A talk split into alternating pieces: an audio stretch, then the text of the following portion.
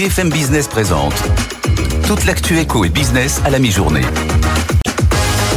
90 minutes business. Stéphane Pedrazzi.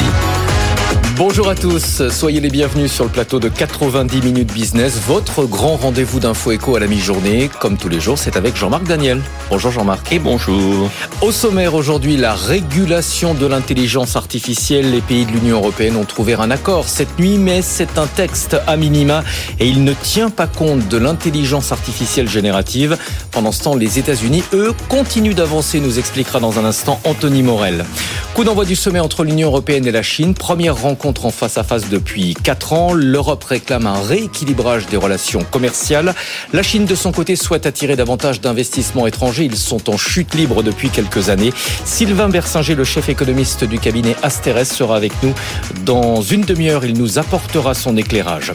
Et puis on reviendra sur cette grande opération transparence pour les étiquettes des bouteilles de vin. À partir de demain, une nouvelle réglementation s'appliquera dans l'Union européenne. Elle impose aux viticulteurs d'indiquer les informations nutritionnelles, mais aussi, mais aussi la liste des additifs. Est-ce une révolution? Pourquoi est-ce que la profession y était farouchement opposée? On vous apportera les clés de ce dossier dans une vingtaine de minutes. Mais tout de suite, le journal. 90 minutes business, le journal. Après des mois de négociations, les pays de l'Union européenne ont finalement trouvé un accord cette nuit sur la régulation de l'intelligence artificielle. Anthony Morel va nous décrypter cet accord. Anthony, c'est un texte à minima et en plus qui ne tient pas compte de l'essentiel, c'est-à-dire l'intelligence artificielle générative. C'est un peu le problème, c'est que c'est très compliqué. C'est-à-dire qu'on parle là de l'IA Act, hein, c'est ce fameux texte qui a été adopté par le Parlement européen au mois de juin, mais désormais il y a des négociations entre les États membres et les députés et ils sont pas vraiment d'accord sur tout. Donc il y a cette question de l'intelligence artificielle générative qui est un peu le cœur du problème quand même. Alors ce sait, parce qu'on n'a pas tous les détails, mais c'est qu'il y a eu des, compromis de la part des gouvernements en échange d'un soutien des députés pour pouvoir utiliser l'intelligence artificielle, notamment dans le domaine militaire et dans le domaine de la sécurité nationale. Il y a un autre problème, c'est qu'il y a des grosses divergences entre les pays. C'est-à-dire d'un côté, vous avez la France et l'Allemagne qui essayent de, euh, j'allais dire, d'assouplir au maximum le texte parce qu'ils veulent protéger leurs champions nationaux, hein, notamment euh, Mistral AI par exemple en, France, et puis d'autres pays qui veulent encadrer de manière beaucoup plus stricte l'intelligence artificielle. Et c'est toujours un équilibre qui est très compliqué à trouver entre limiter et lutter contre les dérives de l'IA, euh, diffusion de fake news notamment, la surveillance par reconnaissance faciale, toutes ces choses-là, sans limiter l'innovation, sachant que l'Europe peut pas vraiment se permettre de se tirer une balle dans le pied. On est passé à côté de toutes les grandes lames de fonds technologiques de ces dernières décennies. Euh, là, celle-là, faut pas la rater, quoi. On a quand même l'impression que l'histoire se répète parce que pendant que l'Europe s'enlise sur la question de la régulation, les États-Unis, eux, continuent d'avancer. Google hier soir a présenté euh, Gemini, mm. ça dépote. Ah, ça envoie. Ouais, franchement, alors la, démonstration est très spectaculaire. Donc Gemini, pour remettre dans le contexte, c'est la riposte de Google à GPT-4. Donc ils ont, il y a déjà Bard qui est leur chatbot, mais là c'est l'évolution, j'allais dire, de Bard puisque c'est euh, une intelligence artificielle dite multimodale qui peut analyser de l'image, elle peut analyser en fait l'environnement qui nous entoure, un peu comme le ferait un être humain. Et sur la, dans la démonstration, on voit par exemple, alors c'est des choses toutes bêtes, mais un humain qui fait des ombres chinoises et l'IA est capable de dire de quel animal euh, il s'agit. Euh, on joue au bon taux devant euh, l'IA, elle est capable de déceler la manipulation et de dire ah non la pièce elle est sous ce gobelet là. Enfin c'est des choses que, comme ça qui sont assez spectaculaires. On a l'impression qu'il y a une capacité d'abstraction et de raisonnement bah, qui est très compliquée à mettre en place hein, sur une intelligence artificielle. Et Google là est en train de rattraper un peu son retard, le retard qu'elle avait accumulé sur sur OpenAI et ChatGPT. Vous faites encore des ombres chinoises, vous Oui, mais oui, évidemment, je m'amuse beaucoup, vous savez. Jean-Marc Daniel, euh, avec nous, est-ce que cette euh, question de la régulation, elle est forcément incompatible avec euh, l'innovation? Enfin, la question, c'est où est-ce qu'on place le curseur, en fait? Oui, c'est une question qui est une question ancienne, parce que le principe de précaution est dans notre constitution avant que l'intelligence artificielle soit rentrée dans nos préoccupations. Et donc, effectivement, on voit bien qu'il y a deux modèles. Hein. Il y a un modèle où la régulation se fait par la concurrence, ce qui modifie le comportement des entreprises aux États-Unis. C'est la concurrence. C'est parce que Google arrive que Microsoft et OpenAI de, de, de, changent de comportement et c'est de s'adapter. Alors que nous, on va convoquer des fonctionnaires et on va multiplier les règles, on va essayer de définir à 27 en plus euh, un code complet. Et puis une dernière réflexion, vous savez, quand euh, Margaret Thatcher était au pouvoir, elle a dit les élections européennes euh, sont mal conçues parce que c'est un moyen pour les populations de se défouler. Dans leurs élections nationales, ils élisent des gens pour les gouverner et ils envoient au Parlement européen des gens qui constituent des gens qui euh, sont en général dans l'opposition, dans l'extrémité, parce qu'ils considèrent que ça n'a aucune conséquence. Et on s'aperçoit que ça commence à avoir des conséquences. C'est-à-dire qu'on a un Parlement européen qui est entre les mains d'extrémistes et qui est en train de bloquer un certain nombre de principes et de décisions qui sont conformes à l'esprit de l'Europe. Et donc, euh, je pense que les Anglais nous manquent. Merci Jean-Marc. En tout cas, il me manque à moi. On peut en discuter. L'Europe, justement, avec un, mot de conjoncture, la nouvelle estimation de la croissance pour le troisième trimestre dans la zone euro, très légèrement revue à la baisse. Le PIB, finalement, est resté stable sur un an. La précédente estimation faisait état d'une très légère croissance de 0,1%. En Chine, l'excédent commercial repart à la hausse. 68 milliards de dollars le mois dernier. C'est 12 de plus qu'au mois d'octobre. Le chiffre est très nettement supérieur aux estimations. Et dans ce contexte, l'Union européenne réclame un rééquilibrage de ses relations commerciales avec la Chine. Ursula von der Leyen, la présidente de la Commission, et Charles Michel, le président du Conseil européen, sont arrivés à Pékin cette nuit pour le premier sommet en face à face depuis quatre ans entre la Chine et l'Union européenne. Et puis en amont de ce sommet, l'Italie a confirmé hier son retrait des nouvelles routes de la soie. C'est le grand projet commercial de Pékin estimé à 2000 milliards de dollars. Faute de résultats concrets, Rome a confirmé son retrait du programme d'investissement. Léo Dumas. Rome préparait le terrain depuis plusieurs mois, mais c'est un vrai coup dur pour la Chine qui perd dans son programme le seul pays du G7 et unique fondateur de l'UE qui avait accepté de le rejoindre. Pour le président de l'Asia Centre, Jean-François Di Meglio, la symbolique est forte alors que s'ouvre le sommet UE-Chine ce matin. Le message que les Européens envoient à la Chine, c'est on attend beaucoup plus de la Chine dans son ouverture à l'Europe pour que nous changions cette nouvelle dynamique que nous avons mise en place, qui est une dynamique où l'Europe se rend compte que c'est plus la Chine qui a besoin de l'Europe que l'Europe qui a besoin de la Chine. De petits pays aussi se détournent peu à peu du programme, source d'endettement pour eux. C'est le cas des Philippines qui ont renoncé à trois projets ferroviaires au mois d'octobre. Une situation miroir selon Jean-François Di Meglio. Une aspiration vers les routes de la soie jusqu'en 2009. Un troisième sommet des routes de la soie qui a eu lieu au mois d'octobre et qui était nettement en retrait par rapport au premier sommet triomphaliste où était présent Poutine, où était présent Erdogan, Madame Lagarde, tous les grands dirigeants. Surtout qu'un autre couloir logistique d'ampleur, Inde, Moyen-Orient, Europe, pourrait bientôt faire de l'ombre au programme chinois. Le projet a été officialisé lors du dernier G20 et la France, comme l'Italie, font partie des signataires. Et par ailleurs, la Chine va peut-être devoir changer de stratégie pour attirer les investisseurs étrangers dans le pays. Ils ont fondu de manière spectaculaire en l'espace de quelques années. On en parlera dans une petite demi-heure avec Sylvain Bersinger, le chef économiste du cabinet Asterès. Dans l'actualité entreprise, Sanofi vise une augmentation de son chiffre d'affaires annuel de 10 milliards à l'horizon 2030 grâce au lancement de nouveaux traitements. L'annonce intervient alors que le laboratoire euh, subit une forte pression des marchés financiers. Le titre Sanofi avait été vivement sanctionné il y a quelques semaines après l'abandon de l'objectif de marge pour 2025. Michel et Augustin en passe de rejoindre le groupe Ferrero, le groupe Danone, propriétaire de la marque depuis 2019, est entré en négociation exclusive avec une filiale de Ferrero, euh, qui est notamment le propriétaire du Nutella. On pensait que l'alliance était pratiquement enterrée. Eh bien, Renault, Nissan et Mitsubishi ont encore des projets en commun. Les deux partenaires vont investir dans Ampère. C'est la filiale électrique de Renault. Jean-Dominique Sénard, le président du conseil d'administration de Renault et président de cette alliance, était l'invité de BFM Business ce matin. On a entendu à l'issue des signatures de nos, de nos accords euh, que l'alliance était morte. Alors je suis désolé, mais elle n'a jamais été aussi vivante. Et je vous le dis franchement, d'ailleurs vous l'avez vu hier, une forme d'illustration simple, cette réunion mensuelle du Conseil de l'Alliance que j'ai l'honneur de présider était extraordinairement vivante, animée, et nous prit des décisions tout à fait fondamentales pour la suite des événements. Et maintenant, euh, nous sommes dans une situation beaucoup plus sereine, même sur le plan culturel, le fait que nous soyons égaux, c'est très important. Hum. Moi je suis venu vous dire qu'il était important d'arriver à une situation beaucoup plus sereine et beaucoup plus saine. La situation précédente ne l'était pas. Elle était baroque, comme je l'ai souvent dit, c'est-à-dire que Renault avait 44% d'une entreprise, mais elle n'avait aucun pouvoir sur cette entreprise. Quant à Nissan, il faut les comprendre, ils avaient 15% de Renault sans droit de vote. Même Jean-Dominique Sénard avait euh, entendu que l'alliance était morte. Euh, Jean-Marc Daniel, vous, vous l'avez déjà dit souvent. Oui, je l'ai déjà dit, je confirme. On est plutôt dans la vision d'une d'une étoile. Vous savez, les étoiles dont on voit encore la lumière, mais qui sont mortes parce que la source lumineuse s'est éteinte et le temps que la lumière arrive jusqu'à nous, on a encore euh, une trace de cette étoile. Non, euh, quand Jean-Dominique Sénard dit c'est mieux parce que comme ça on est entre égaux, je rappelle juste cette formule Napoléon qui est un peu à l'honneur en ce moment pour des raisons cinématographiques. Napoléon disait, dans une situation quelle qu'elle soit, il vaut mieux un mauvais chef que deux bons. Et je pense qu'il y a un moment donné où il faut qu'il y ait quelqu'un qui décide et pas qu'il y ait en permanence des tractations. C'est un divorce, un divorce qui soi-disant se fait à l'amiable. Donc il y a encore des choses en commun, mais je pense que fondamentalement, tout ça n'est plus qu'une illusion.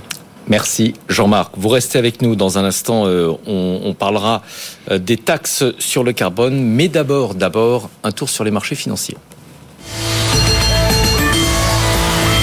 Avec Antoine Larigauderie en direct du siège d'Euronext. Légère, très légère pression à la baisse aujourd'hui, Antoine. Oui, une toute petite correction pour le CAC 40, effectivement, qui est, bah, qui est quasiment inchangé à la mi-journée. On est en repli de seulement 0,05%, 7432 points. Les 7400, on les a dépassés en trombe, hein, euh, notamment euh, lors des séances précédentes. Il fallait qu'on s'assure quand même maintenant que ça devienne un support. Et c'est le cas en ce moment. Pour le moment, ça marche. Moins 0,12% pour le DAX à Francfort. L'Eurostock 50, moins 0,13%. Euh, après, il y a une, une résistance technique hein, qui nous embête un petit peu du côté des 7450 points. Mais celle-là, si on arrive à la traverser, elle nous mène directement au plus haut du mois d'août, hein, à savoir les 7500. Donc euh, c'est peut-être la porte ouverte vers de nouvelles hausses. Du côté des plus fortes euh, hausses du CAC 40 à noter Edenred qui gagne 1,4% à 52,74 Eurofin Scientifique plus 1,02 55,26 Danone plus 1 à 59,30 Les leaders sont vraiment des valeurs défensives, hein, c'est à signaler. À noter quelques baisses marquantes. Téléperformance moins 2,8% 117,65 Worldline qui est euh, victime d'un abaissement de recommandation du courtier américain Jeffries euh, Worldline qui recule de 2% à 15,56 et puis Air France KLM moins 5,36, lourde baisse à 11,98 euros. Alors que là, c'est JP Morgan qui a baissé sa recommandation à sous-pondérer sur la valeur. Le CAC donc moins 0,05, quasi inchangé, 7432 points et l'euro toujours sous 1,08 face au dollar. On est à 1,0773, Stéphane. Merci Antoine, on se retrouve dans une vingtaine de minutes. On parlera de deux facteurs X qui sont en train de se calmer sur les marchés. 12h12, Jean-Marc Daniel, l'édito. 90 minutes business, l'édito de Jean-Marc Daniel.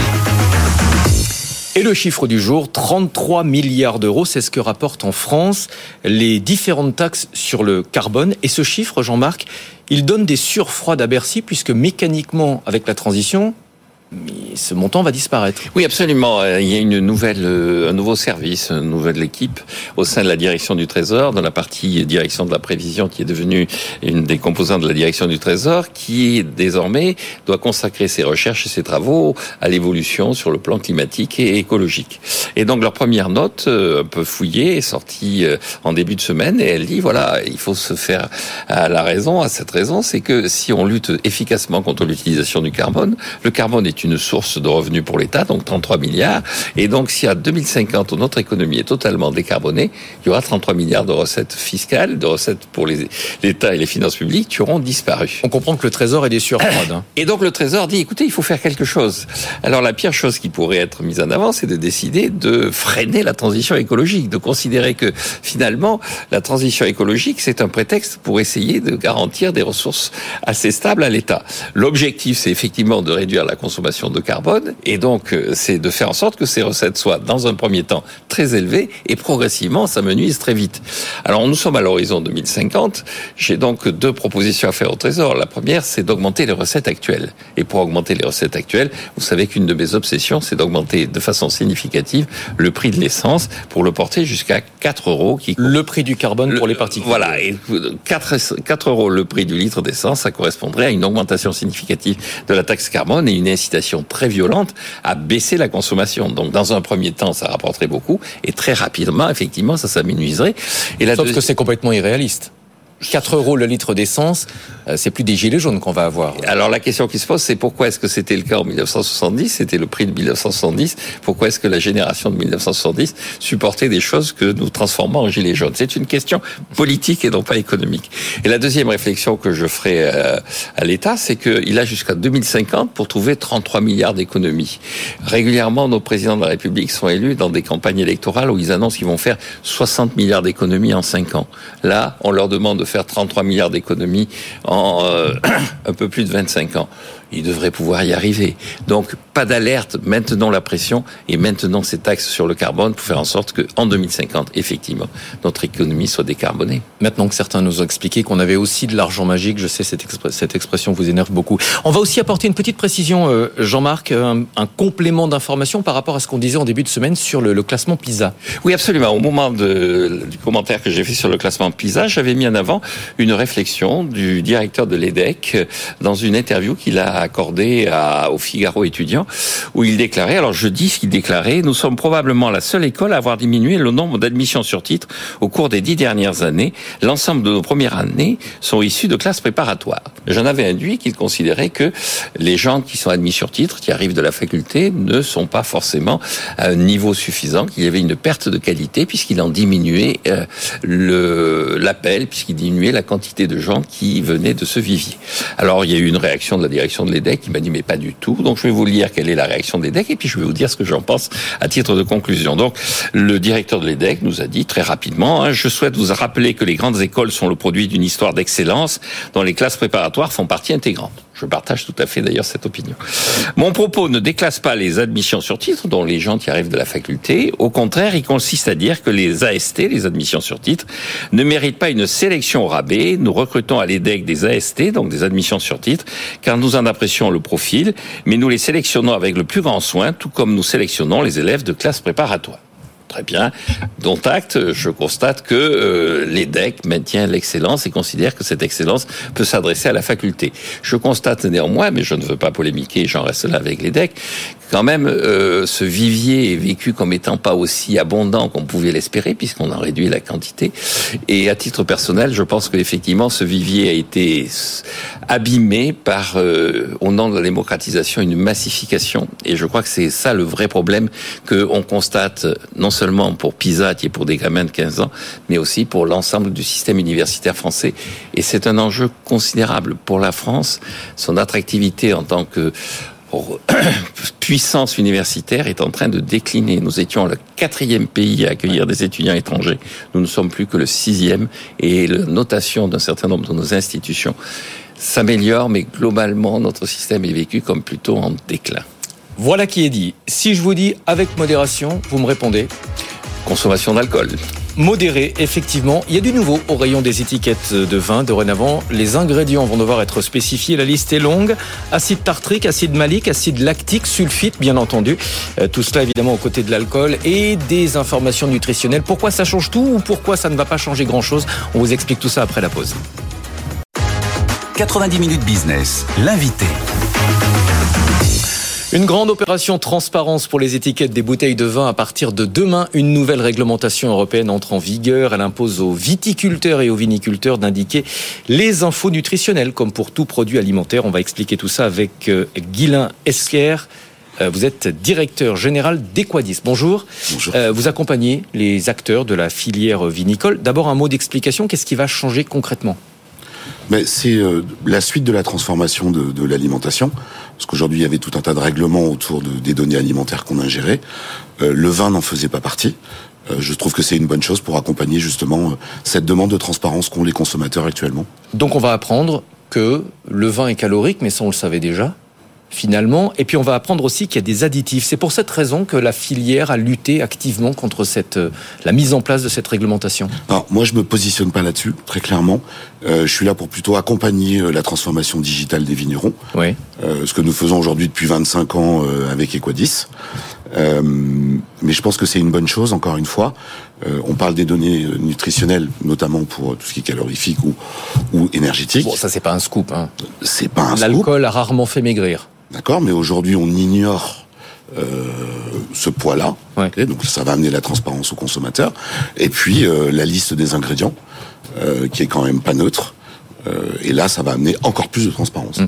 Vous l'avez dit, euh, vous accompagnez en digital les entreprises, en numérique, parce qu'en fait, on va avoir un QR code. La liste ne sera pas sur l'étiquette. Il y aura la possibilité pour ceux qui le souhaitent de mettre un QR code. Est-ce que c'est pas une façon de mettre un petit peu la liste des, des ingrédients sous le tapis? Combien de personnes vont flasher ce QR code?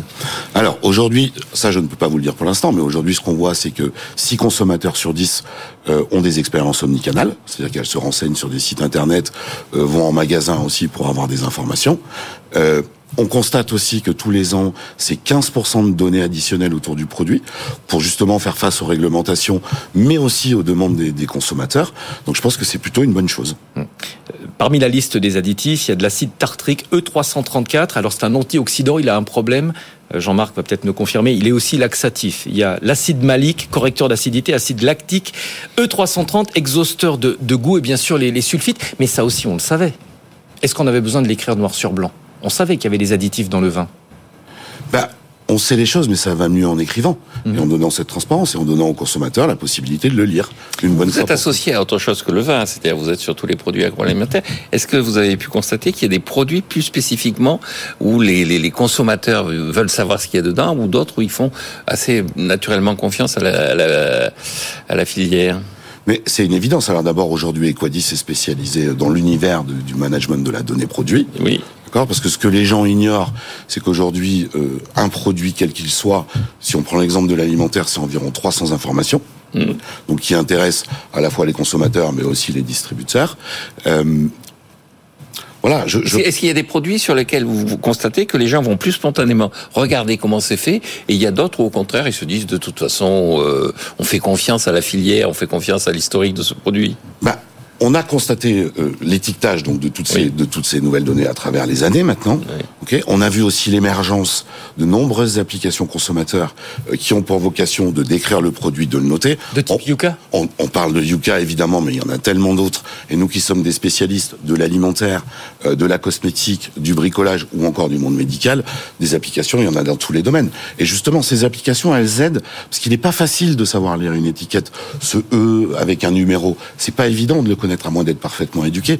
Et justement, ces applications ont pour vocation d'amener de la transparence. Pierre Kupferman nous a rejoint. Pierre boit très peu, mais il a une question. Oui, très rapidement. Euh, Est-ce que ça va favoriser euh, les vins naturels, euh, les, les vins bio, parce qu'ils auraient, ou pas d'ailleurs, hein, euh, moins d'additifs?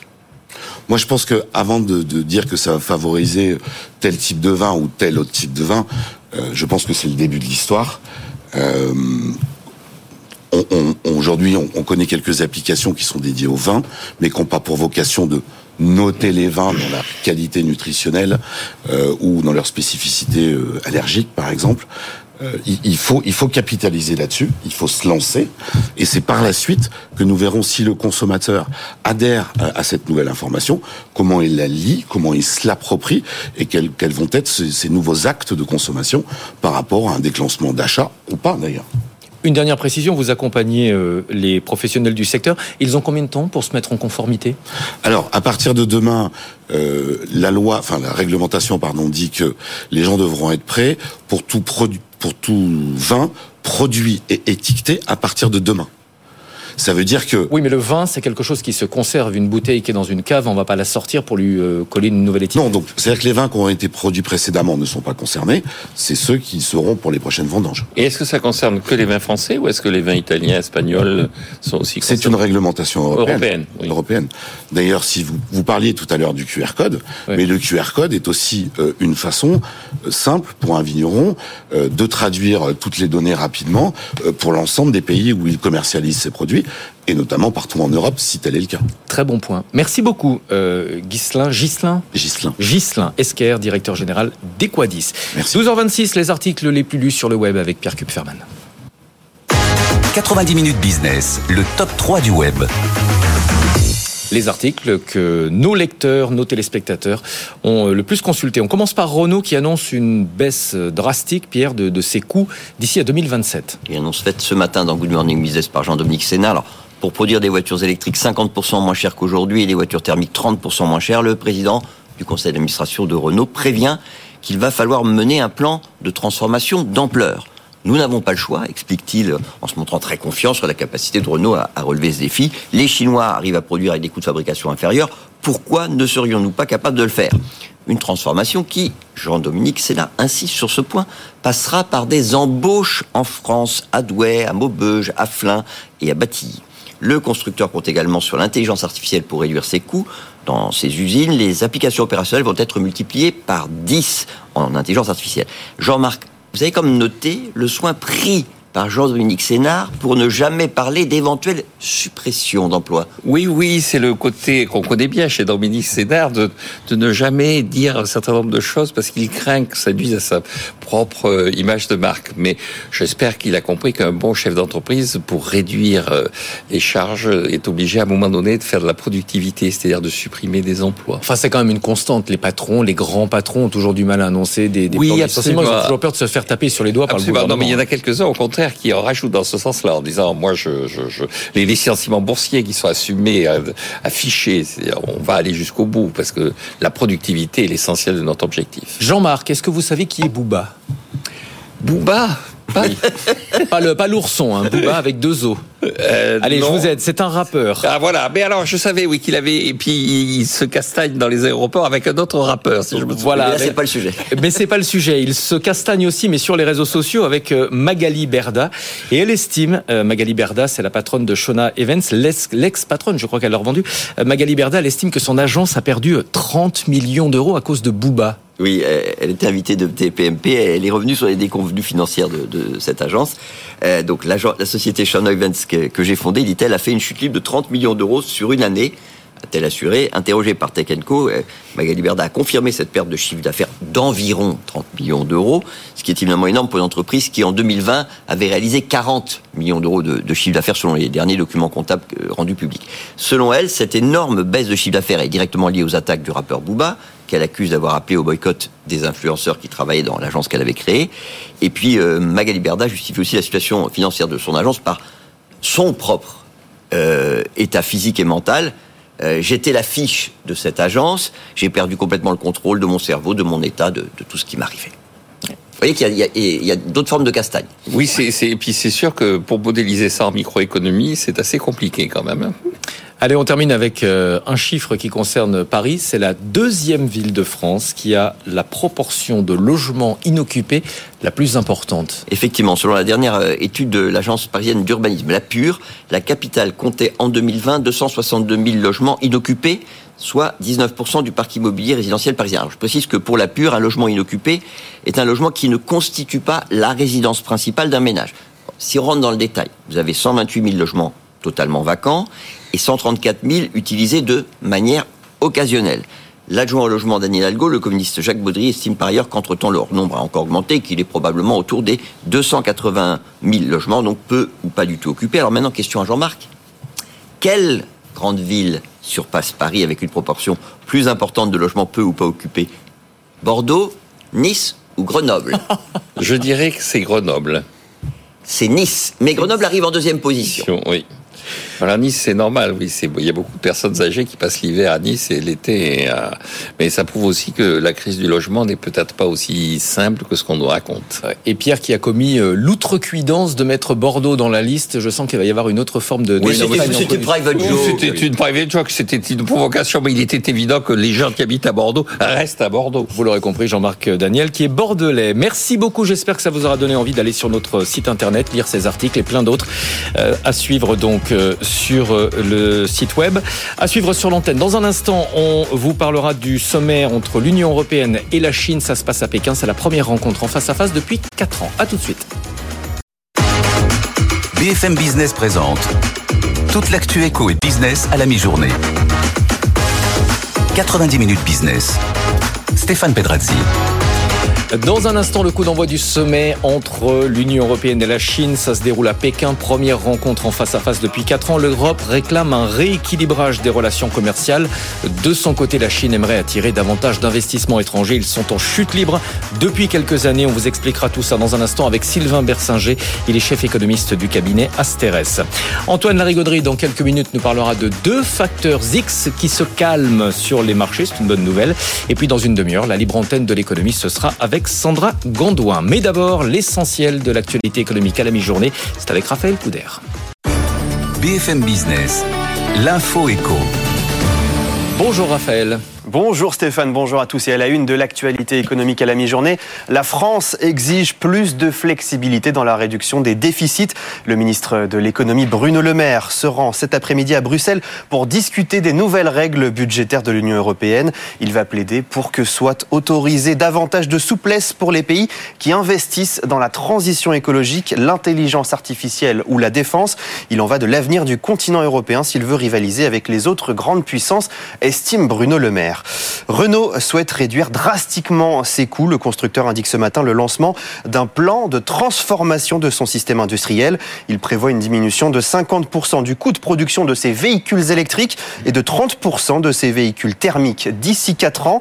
Indispensable compte tenu de la concurrence chinoise qui arrive en Europe, estime Jean-Dominique Sénard, le président du conseil d'administration de Renault. Il était sur notre antenne ce matin. Écoutez.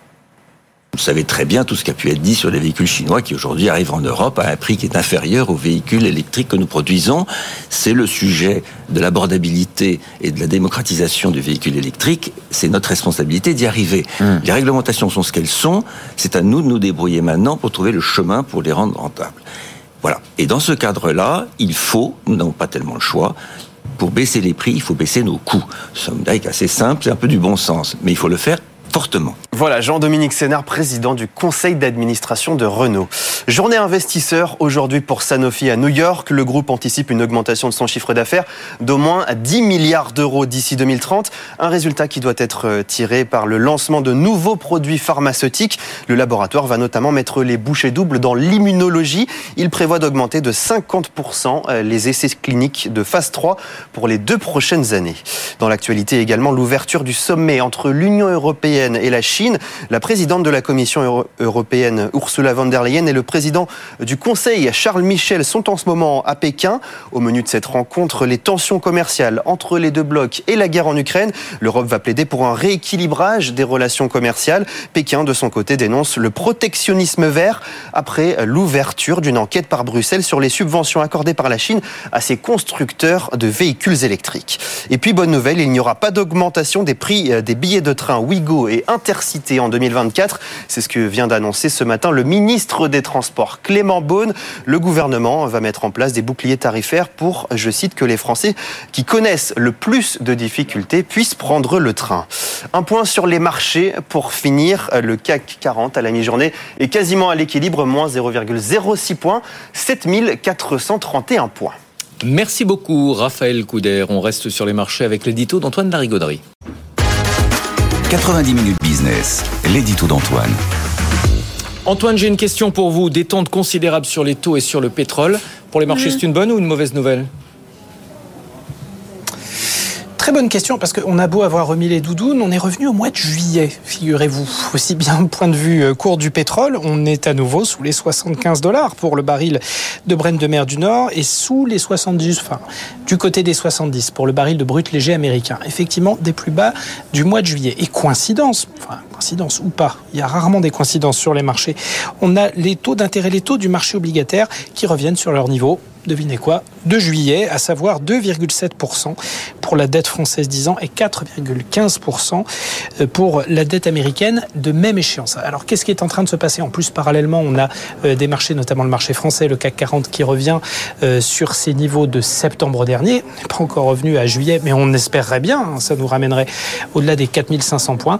Mais en fait, au fur et à mesure que les craintes d'inflation sont en train de se tasser et que l'attitude de la Fed est en train de devenir un petit peu plus coulante dans le discours, on voit les taux obligataires s'apaiser. Euh, du côté de, des cours du pétrole, c'est un petit peu différent parce que là, on anticipe sans doute une baisse de la demande qui serait la continuation en fait du ralentissement économique qui s'est amorcé euh, en cette fin d'année. Malgré tout, sur les marchés et du côté de la communauté financière, il n'y a pas trop de doutes euh, sur les perspectives de récession. On les a un petit peu écartées. Tenez, on a même Janet Yellen, la secrétaire américaine au Trésor, qui fanfaronne, on va dire, un petit peu hier soir en disant Dites donc, euh, ceux qui croyaient pas au soft landing, là, on les entend plus parler. Hein. Euh, they're eating their own words, dit-elle. Bon, on va peut-être quand même être un petit peu prudent sur cette fin d'année et sur le début de l'année prochaine parce qu'il y a encore des risques qui traînent sur les marchés. Regardez, Wall Street est en train de se gripper parce qu'on est en train de prendre des bénéfices sur les fameux Magnificent Seven, sur les énormes capitalisations tech qui ont animé toute cette fin d'année boursière. Et il y a peut-être justement des sources d'inquiétude de voir les taux 10 ans et le pétrole corrigé en même temps avec cette vitesse et cette dynamique, alors que parallèlement, et on en parle depuis des jours, on a aussi un coup de faiblesse du dollar assez prononcé. Merci beaucoup Antoine Larigauderie qu'on retrouve tous les jours, tous les matins en direct d'Euronext. Ce sera demain matin donc, premier direct à 6h et des poussières. 6h. 6h, 6h pile. Merci beaucoup Antoine. On vous retrouve demain. Allez, on va s'intéresser à la Chine.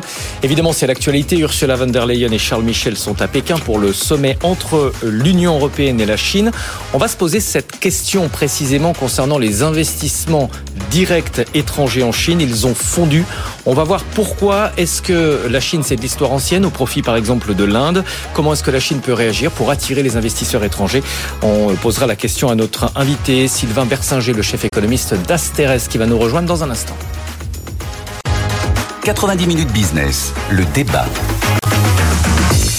L'Union européenne souhaite rééquilibrer ses relations commerciales avec la Chine. La présidente de la Commission européenne, Ursula von der Leyen, est arrivée à Pékin pour le premier sommet en face à face depuis quatre ans. Il sera sans doute question également des investissements étrangers en Chine. C'est l'objet de notre débat aujourd'hui avec Sylvain Bersinger, chef économiste du cabinet Asteres. Bonjour, merci d'être avec nous. Vous êtes également auteur des entrepreneurs de légende français aux éditions, aux éditions, j'ai pas regardé. Henrik B. Henrik B. Merci beaucoup. Et puis en plateau, évidemment, nos deux éditeurs éditorialiste maison, Pierre Kupferman et Jean-Marc Daniel. On va d'abord planter le décor sur l'économie chinoise. La croissance continue de ralentir. On va en parler avec Zidane Azouzi. Zidane, c'est notamment la conséquence de la crise de l'immobilier en Chine. Effectivement, Stéphane, sur un an, l'économie chinoise a connu un sérieux ralentissement. Elle est en effet passée de 6,3% au deuxième trimestre de cette année à 4,9% au deuxième trimestre. Un coup de frein considérable pour la deuxième puissance économie mondiale. La première cause de cette chute est évidemment liée à les crises de l'immobilier. Vous l'avez dit Stéphane, le secteur a longtemps représenté un quart du PIB du pays. Deuxième effet, le Made in China n'attire plus.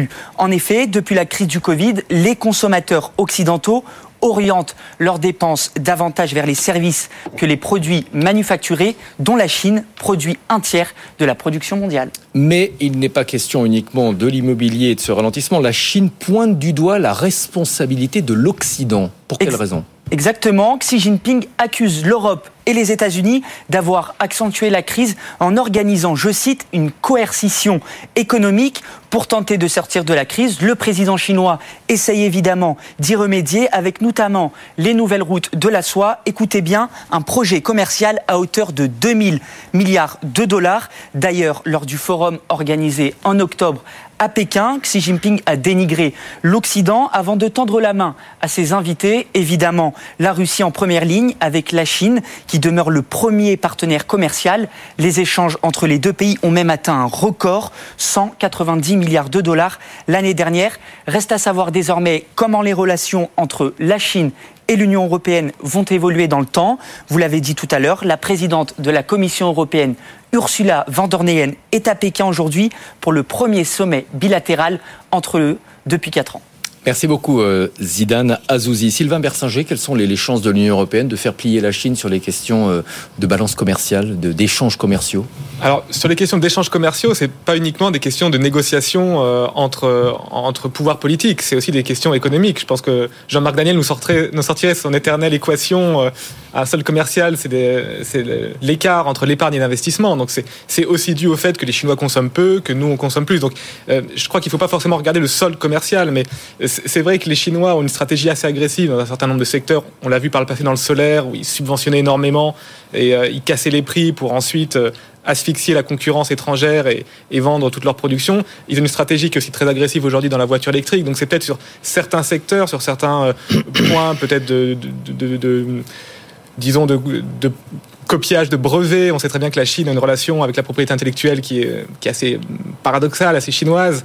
Euh, donc voilà, je pense être plus sur des points précis sectoriels que sur le rééquilibrage ou sur la baisse de, du déficit commercial, parce qu'en fait, on est d'un côté tout autant responsable que les Chinois de cette situation. Vous êtes d'accord, euh, Jean-Marc C'est pas à travers la négociation politique qu'on va réussir à rééquilibrer euh, ce, ce, déséquilibre commercial? Oui, oui, je pense d'abord que effectivement le, le, commerce extérieur, ça dépend de décisions des entreprises, et puis ça dépend effectivement d'un arbitrage entre la consommation et l'épargne, et pas exclusivement de la quantité d'exportation que l'on réalise.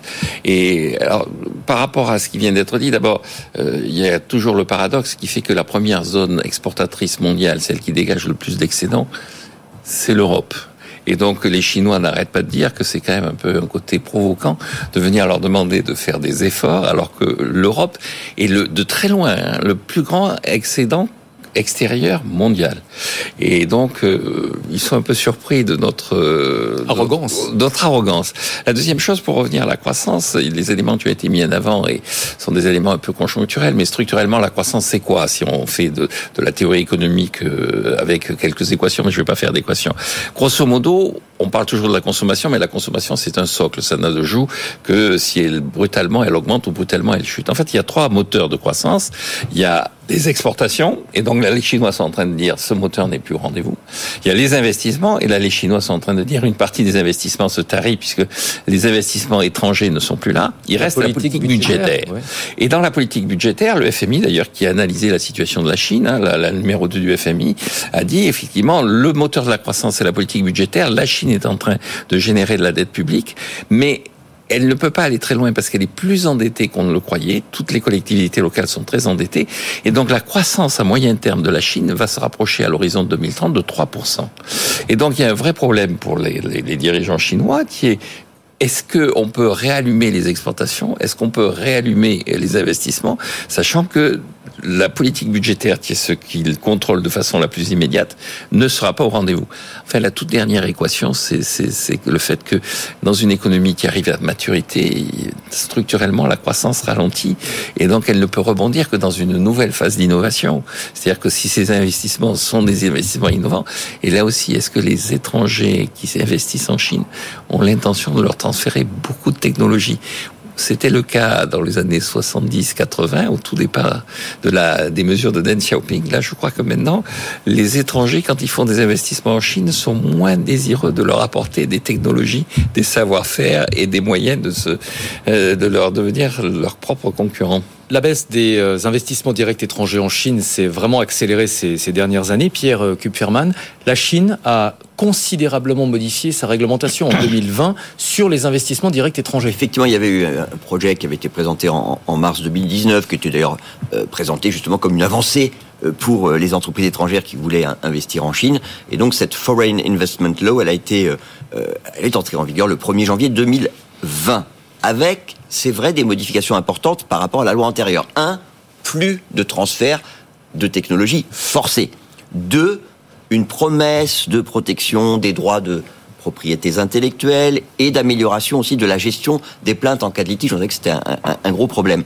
Donc, a priori, un environnement plus favorable. Mais en même temps, la liste des activités pour lesquelles les investissements étrangers sont alors soit restreints, obligation de s'associer à un partenaire local, soit totalement interdits. Cette liste a été étoffée. Alors, vous serez peut-être pas surpris si je vous dis qu'il est impossible d'investir dans l'exploration, l'exploitation minière, la valorisation des terres rares ou la diffusion de contenus sur Internet, à l'exception d'ailleurs de la musique.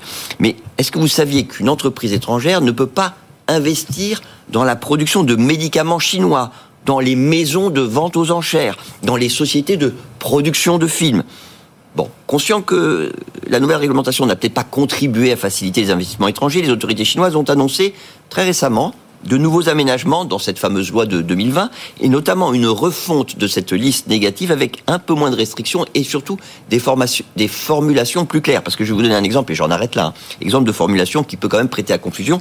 Il est interdit d'investir dans l'application de techniques de concoction telles que la cuisson à la vapeur, friture, torréfaction et calcination de comprimés de médicaments chinois. Sylvain Bersinger, c'est cette réglementation euh, trop restrictive qui est euh, à l'origine de, cette forte baisse des investissements étrangers. C'est quand même multifactoriel. Je pense que le facteur politique est essentiel. D'ailleurs, ce qu'on voit, hein, c'est que les, les IDE, donc avant, on va dire ces dernières années, c'était autour de 50 milliards par Les investissements directs étrangers. Voilà, étrangers en Chine, c'était le, le, solde net était positif d'environ 50 milliards. Il est passé négatif là au, au dernier trimestre, hein, donc ça veut dire que les, les, entreprises étrangères ont rapatrié plus euh, de dividendes et ont revendu plus leurs usines sur place qu'elles n'ont investi euh, de, de, nouveau. Et c'est la première fois depuis 98, depuis que la série existe. Et je, je pense que le contexte politique explique beaucoup ça. Et d'ailleurs, ce qu'on a, ce qu'on voit dans les chiffres, c'est qu'en fait, le décrochage, il y a un très gros décrochage au deuxième trimestre 2022. Donc juste après la guerre en Ukraine. C'est-à-dire qu'il y a peut-être pas mal d'entreprises qui se sont dit, euh, et si, par exemple, la Chine attaque Taïwan, ou si la situation internationale euh, dégénère, et qu'il y a des sanctions euh, contre la Chine, un peu comme il y en a avec la Russie, avec tout un tas d'entreprises qui sont bloquées en Russie. On a, on a, entendu parler de Danone, il y en a, il y en a eu d'autres. Euh, donc, je pense que le, le, le contexte global, euh, politique et géopolitique, alors il y a les détails, comme vous oui. dites, sur les cocottes minutes, etc. Mais je pense que c'est un, un, un, climat global euh, en Chine, dans les relations Chine-Occident, qui se dégrade. Et je pense qu'un certain nombre d'entreprises se disent, bah oui, si je mets beaucoup de billes en Chine et que la situation se dégrade vraiment encore plus, est-ce que je risque pas de me trouver avec un investissement bloqué et que je pourrais pas revendre, etc. Donc, je pense que c'est vraiment ce, ce, ce, ce, climat global qui explique cette très forte baisse des, des, des IDE. Jean-Marc? Oui, je partage tout à fait l'opinion qui vient d'être émise, aussi bien sur le fait que les, les, les réglementations tatillonnent, c'est on se croirait en France. C'est, ou à Bruxelles. ou à Bruxelles. C'est les mêmes, c'est les mêmes, puis c'est les mêmes, cette espèce de, de socialisme rampant, de la médiocrité qui, qui, qui, qui sévit. Alors en Chine, il y a eu quand même quelques améliorations en France, c'est toujours aussi pathétiquement médiocre. Mais fondamentalement, il y a ça. Et le deuxième élément, c'est que je pense qu'en plus émergent de plus en plus des lieux concurrentiels par rapport à ce qu'a été la Chine. C'est-à-dire la Chine, elle avait fait des zones franches, elle apportait une main d'œuvre qui était une main d'œuvre qui était euh, pas chère. Alors maintenant, la main d'œuvre chinoise devient chère oui. et plus chère par rapport qu'elle ne devrait l'être par rapport au niveau de formation réel qu'elle représente. Or, euh, je, je, rappelle quand même que au, en plein Covid, euh, l'Union européenne avait absolument voulu signer son traité de libre-échange avec le Vietnam parce que le Vietnam était demandeur et euh, le Vietnam n'arrête pas de dire euh, quittez la Chine, venez chez nous. Mmh. Parce que nous, on a de la main-d'œuvre qui est. Et nous, on est certes communistes, mais de façon moins stupide que ne le sont les gens de Pékin. Et puis, vous avez la grande concurrence de l'Inde. L'Inde devient le lieu de prédilection des investissements.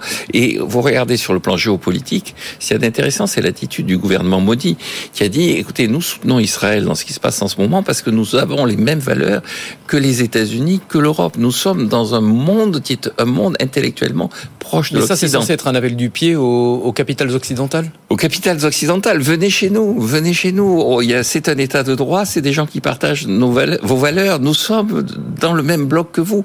Et c'est quand même une masse de population jeune, un exode rural à gérer, c'est une capacité productive colossale. 8% de croissance cette année, l'Inde. On avait beaucoup parlé euh, de la stratégie plus one de beaucoup de pays, c'est-à-dire qui étaient présents en Chine, mais qui avaient choisi de se diversifier en investissant dans un autre pays. On se souvient d'Apple qui a ouvert euh, des usines euh, en, en Inde. Les groupes de textiles l'ont beaucoup fait avec le, Vietnam.